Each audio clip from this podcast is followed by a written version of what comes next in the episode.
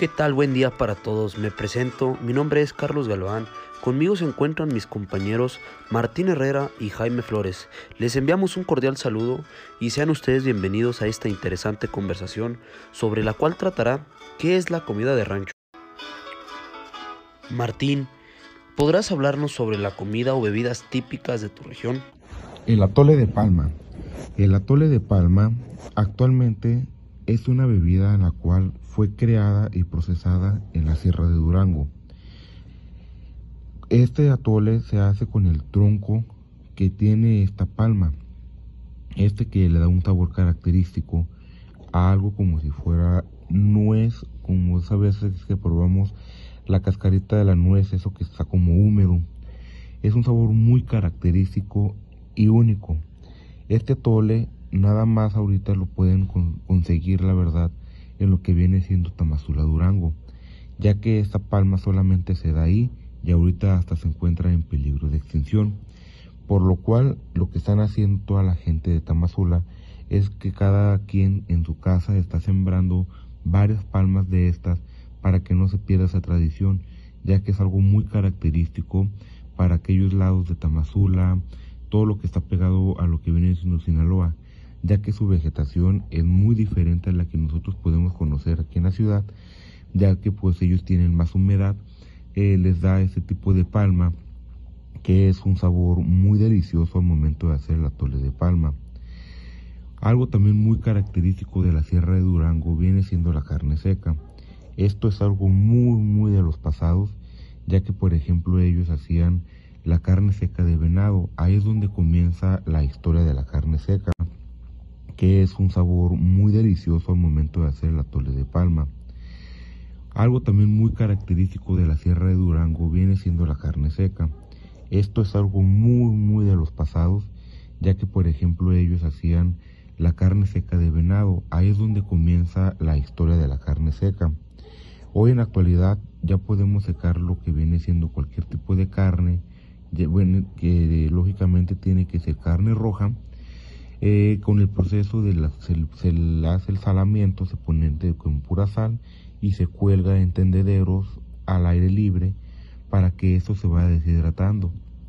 Hay que estarla cuidando, hay que estarles dando vueltas para que el sol esté pegando eh, los varios lados de la carne y esto con lo cual para que se deshidrate y pierda todos sus jugos y se pueda hacer como su nombre lo dice, una carne totalmente seca y esta se puede comer en frío o también muy tradicionalmente para lo que viene siendo rodeo y todos esos tipos de helados es este la carne es un poco más gruesa se pone en un poco de calor pierde más este más líquidos pierde su grasa y la verdad es una carne seca muy especial que lo que tenemos eh, ¿Por qué es tan especial la carne seca? También porque con esto pues tenemos lo que viene siendo nuestro platillo tradicional con el caldillo durangueño, con el caldillo durangueño. Pero en la actualidad eh, la mayoría de toda la gente que habita en la serranía seca su carne también para que tenga una conservación más larga y así ellos puedan, eh, puedan tener la carne ya que pues ellos batallan un poco con lo que viene siendo la luz no tienen refrigeradores y no cuentan pues, lógicamente con congeladores y es un método de conservación para ellos. Algo también que usan mucho son las tortillas de harina. Estas las hacen pues realmente todas las señoras que habitan en la, en la sierra, ellas para poder salir de su casa, para como quien dice, poderse casar, hay que saber hacer tortillas como mínimo. Es una tradición que aún existe aquí en nuestra sierra entonces por la cual la tortilla de harina no lleva más que harina, sal, manteca y agua. Con estos cuatro ingredientes pueden hacer algo tan fabuloso que la verdad eh, en lo personal yo las he probado y son tortillas únicas, son tortillas aparte que llevan ese sabor ahumado por la leña de la sierra. Es un sabor muy natural, es un sabor muy neutro en la cual ellos siempre la acompañan con frijoles o con lo que tengan para acompañar, pero la tortilla de harina o bien a veces la tortilla de maíz son sabores muy característicos de aquí, de nuestra sierra de Durango. Por la leña de la sierra Es un sabor muy natural, es un sabor muy neutro, en la cual ellos siempre lo acompañan con frijoles o con lo que tengan para acompañar, pero la tortilla de harina o bien a veces la tortilla de maíz son sabores muy característicos de aquí, de nuestra sierra de Durango. Qué interesante historia la, la, que nos cuenta nuestro compañero Martín.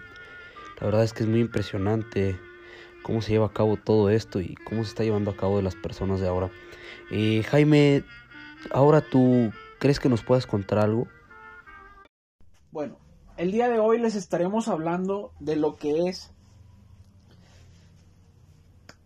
comida tradicional de la sierra y utensilios de la sierra. Lo que viene siendo los utensilios es el comal o calentón de leña, como es conocido aquí en la sierra. Obviamente, este, en la sierra donde yo radico y donde vivo, y soy originario de aquí, de lo que es la parte del Salto Pueblo No Durango, es conocido como el pueblo de madera. Obviamente, la madera es utilizada para alimentar lo que viene siendo lo que es el calentón, como nosotros lo conocemos. Obviamente la gente lo conoce como, como comal, como un comal de leña. Y es fundamental en lo que viene siendo los hogares de, la sierra, ¿no? De los, ¿Por qué? Porque te brinda calor. Obviamente puedes hacer tu, tu comida, puedes calentar tu comida, te sirve para muchas cosas, ¿no? y es un sustituto de lo que viene siendo la estufa de gas. Los hongos son temporales, obviamente son temporales, son, son ricos y son buenos para los que los hemos consumido. Eh, los hongos se dan agosto-septiembre cuando es tiempo de lluvias, cuando es, es el tiempo de lluvias, obviamente este, los que conocemos cómo es el hongo, realmente a distancia lo conocemos, ¿no? A distancia lo conocemos. hasta 20, 30 metros sabemos que es un hongo bueno.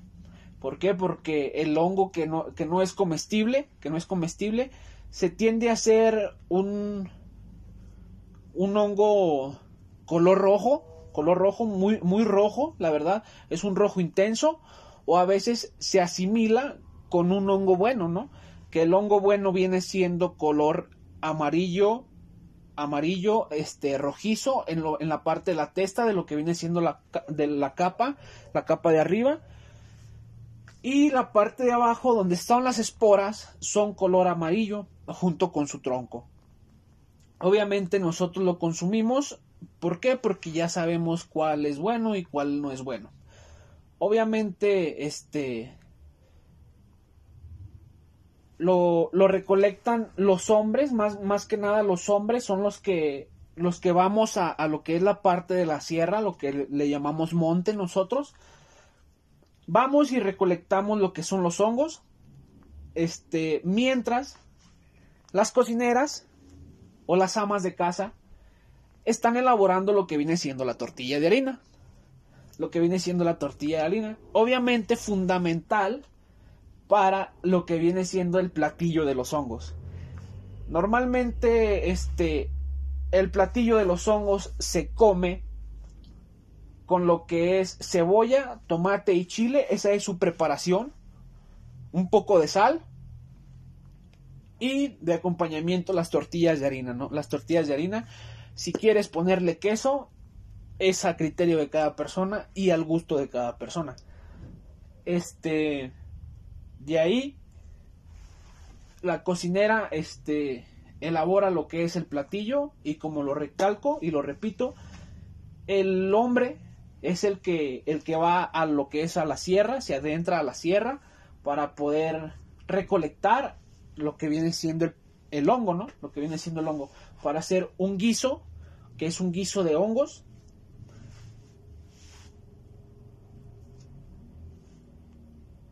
y este es algo es algo fundamental, ¿no? Es algo fundamental, la verdad. este, en nuestra localidad.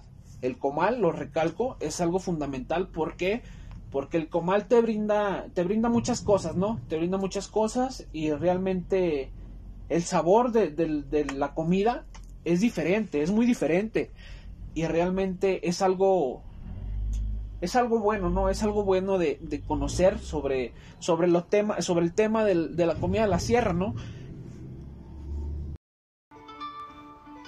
Híjole, Jaime, de verdad que es impresionante, un gran aporte que nos acabas de, platicar. Este, de verdad, espero ir pronto, pronto a tu tierra.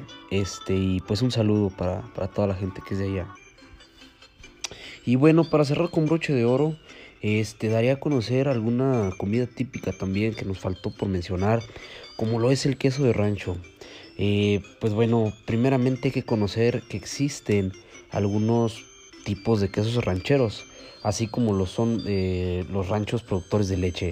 Tradicionalmente la mayoría de quesos son elaborados en el hogar o en los ranchos. Eh, algo muy interesante es cuando los ganaderos se levantan, o sea, se levantan desde muy temprano para iniciar eh, los procesos de ordeñar las vacas y terminar con los quesos, como es el queso ranchero, el requesón y el panela, entre otros. Este, este tipo de quesos artesanales, o bueno, producción local, eh, los podemos encontrar en puestos de queseros como son en los mercados o puede también ser en algún supermercado, como no. Este, bueno, estos quesos se envasan en cestas y aros de madera, envuelto en hojas de maíz y son comprimidos por discos planos.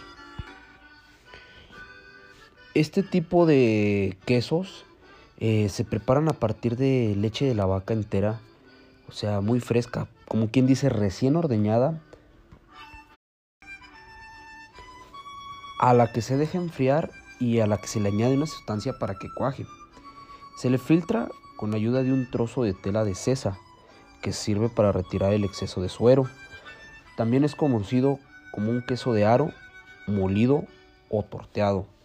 Es un lácteo que se ventila y se supone a secar durante un tiempo no muy largo para alcanzar la forma deseada.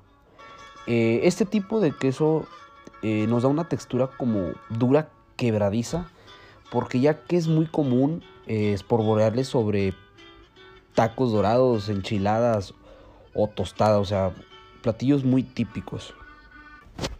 Y bueno, también comentar sobre las gorditas de rancho o gordita de horno. Eh, estas son originarias de, del Valle de Allende, en nuestro estado de Chihuahua. Y bueno, los ingredientes tradicionales son masa, leche, manteca de cerdo, sal, queso y polvo para hornear. Este, estas gorditas se cuecen en un horno de adobe y se conservan por bastante tiempo en buenas condiciones. Su consumo comenzó cuando el de las haciendas agrícolas y ganaderas del estado, o sea, es decir, que las mujeres en aquellos entonces preparaban para los hombres que iban a trabajar al campo se recalientan para comerse pues acompañadas de leche o algún café. Y aquí en nuestro estado Durango se trata de pequeñas tortillas gruesas de maíz, este, cocida por ambos lados y pueden ser rellenas de diversas preparaciones, así como frijoles puercos, frijoles con, queso, este picadillo eh, rojo, rajas, chicharrón o muchas veces hasta nopales. Es un antojito muy tradicional este, y, lo podemos encontrar en cualquier municipio eh, al que vayamos del estado. Y bueno, por último, comentar sobre el, café de olla, eh, conocido en todas partes, donde su origen dio, se dio a conocer en, desde la Revolución Mexicana. O sea, es una receta que en aquellos entonces fue preparada por, los, por las adelitas, llamadas así las mujeres, que preparaban el café con canela, piloncillo y algunas otras especias. Este café llegó a México desde el siglo XVIII, XVIII más bien, y desde entonces ha sido una, una bebida ampliamente valorada en el país, en todo el país, o sea, es muy tradicional. El café de olla tradicionalmente se, se es elaborado en una olla de barro este, y ya listo se sirve en, una, en un jarrito, en un jarrito del mismo material de barro. Este, y hay quien hace el café de olla con granos enteros, pero para su preparación eh, típica comienza por calentar el agua y se agrega el piloncillo para irlo disolviendo. Este, se añade el clavo de olor, el anís y la canela. Espera a que el, el piloncillo se, se desintegre, se, se, mezcle bien, se haga una mezcla homogénea y pues por último se agrega el café. O sea, es de verdad una, una bebida muy muy fácil de hacer. Y bueno, por nuestra parte es todo, espero y, y haya sido de esta, esta plática, esta conversación que tuvimos. Este, y nos vemos a la próxima.